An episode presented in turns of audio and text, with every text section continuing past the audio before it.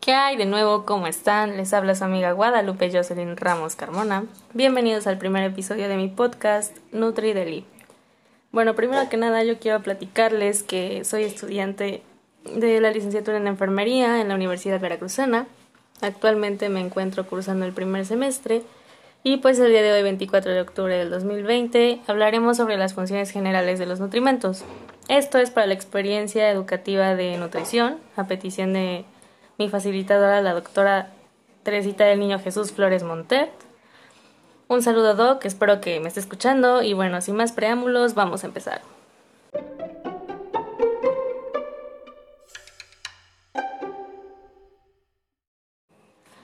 Antes que cualquier otra cosa, es muy importante que nos queden claro qué son los nutrimentos. Yo sé que muchos de ustedes deben de estarse haciendo esa pregunta, así que déjenme decirles que los nutrimentos son todas aquellas sustancias que nosotros podemos obtener de los alimentos.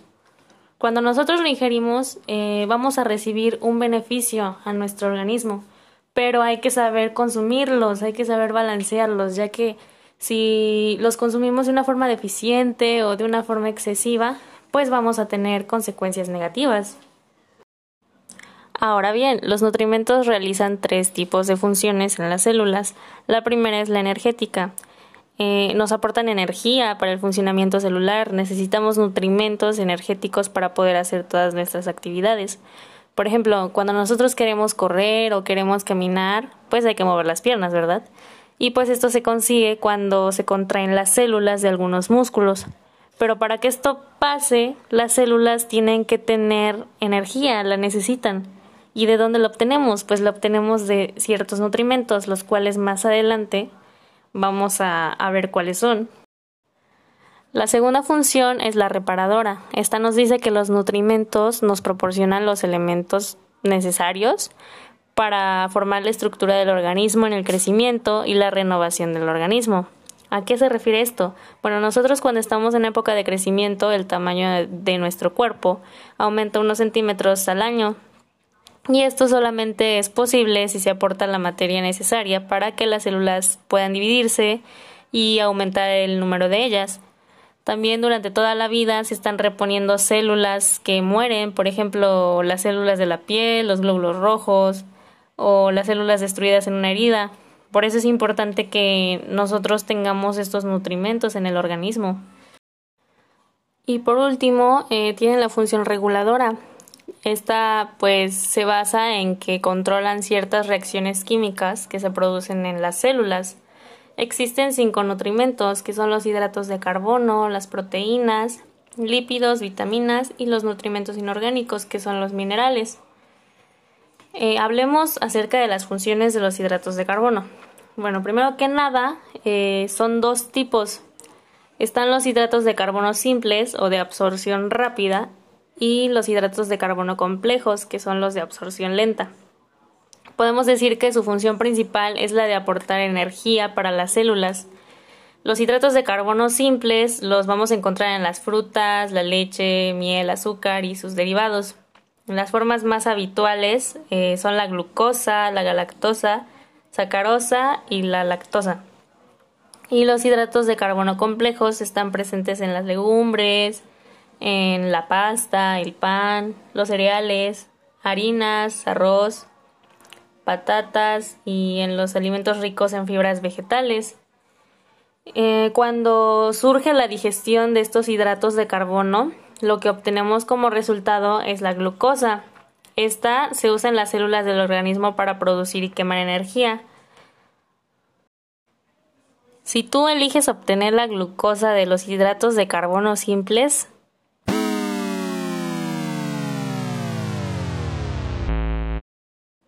porque después de su rápida digestión liberan con mucha facilidad la glucosa en la sangre y estimulan la producción de insulina. Esto a su vez induce la creación de grasa en los tejidos corporales. Y pues es muy importante que si usted está siguiendo una dieta para controlar la diabetes o el peso corporal, deje de lado el consumo diario de este tipo de carbohidratos. Seguimos con las funciones de las proteínas. Bueno, las proteínas tienen una función estructural, eh, son los nutrimentos más importantes a la hora de crear y mantener la estructura del músculo esquelético, de los órganos internos, del pelo y de las uñas. Su calidad o su valor biológico se mide por la capacidad para impulsar el crecimiento. Estas son reguladoras de infinidad de funciones vitales y las podemos encontrar en el huevo, las carnes, pescados, legumbres, cereales y en algunos vegetales. La OMS eh, hace la recomendación de que tan solo el 25% de las proteínas que ingerimos sean de origen animal y el otro 75% provenga de alimentos vegetales. Por ello, el consumo adecuado de legumbres, cereales y frutos secos nos va a permitir obtener proteínas de calidad, de calidad, señores, con menos grasas saturadas y menos colesterol que los alimentos de origen animal. Con esto, pues vamos a contribuir a prevenir ciertas enfermedades cardiovasculares y la obesidad. En cuanto a las funciones de los lípidos, de forma general podemos decir que son fuente concentrada de calor y energía. Estos nos van a aportar 9 kilocalorías por gramo son el medio de transporte de algunas proteínas y de las vitaminas liposolubles. También actúan como un aislante para mantener la temperatura corporal. Son reserva de energía del organismo y nos dan una sensación de saciedad debido a que se digieren con mayor lentitud que los carbohidratos y también nos dan sabor en la dieta. Estos los podemos encontrar en la yema de huevo, manteca, tocino, mantequilla, leche, aceite de coco, eh, frutos secos, aguacate, aceites de oliva, de semillas, etc. Si hablamos de las funciones de las vitaminas, estas promueven el crecimiento, participan en procesos vitales del organismo, facilitan el uso de los nutrimentos energéticos, regulan síntesis de compuestos, entre otras cosas, porque realmente son una infinidad las funciones que tienen y pues se clasifican en liposolubles e hidrosolubles. Las liposolubles son aquellas que necesitan de la digestión adecuada de las grasas para que puedan ser absorbidas y transportadas al torrente sanguíneo. Estas son las vitaminas A, D, E y la K. Las hidrosolubles son moléculas polares y son solubles en agua por lo cual fácilmente se excretan y no, no hay una forma de almacenarlas en el organismo, por eso se deben consumir constantemente en la dieta. Estas son la vitamina B1, B2, B3, B5, B6, B8, B12, ácido fólico y la vitamina C. Las vitaminas las vamos a encontrar en aceites, verduras, en frutas, en carnes. Todo depende de, de, qué, de qué vitamina sea la que nosotros queremos encontrar. Por último vamos con las funciones de los nutrimentos inorgánicos, o sea, los minerales. Eh, bueno, iniciamos con el hierro. Este es primordial en el transporte de oxígeno y en el proceso de respiración celular. Este lo vamos a encontrar en carnes, en pescados, huevos y en alimentos de origen no animal como las lentejas, los garbanzos y las espinacas. Para que nosotros podamos absorber ese hierro, tenemos que tomar mucha vitamina C. En cuanto al zinc, este participa en más de 200 reacciones químicas a nivel celular y está implicado en prácticamente todos los sistemas de mantenimiento y regulación corporal.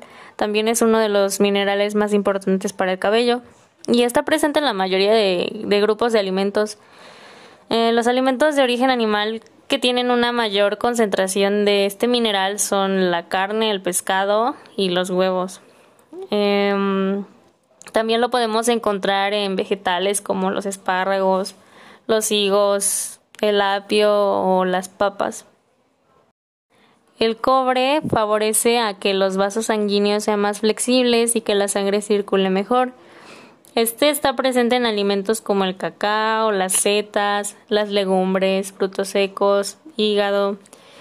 Eh, el magnesio tiene un papel muy importante en la metabolización de las proteínas y podemos encontrarlo en frutas como el plátano y el aguacate, en legumbres, en frutos secos, cereales integrales y verduras.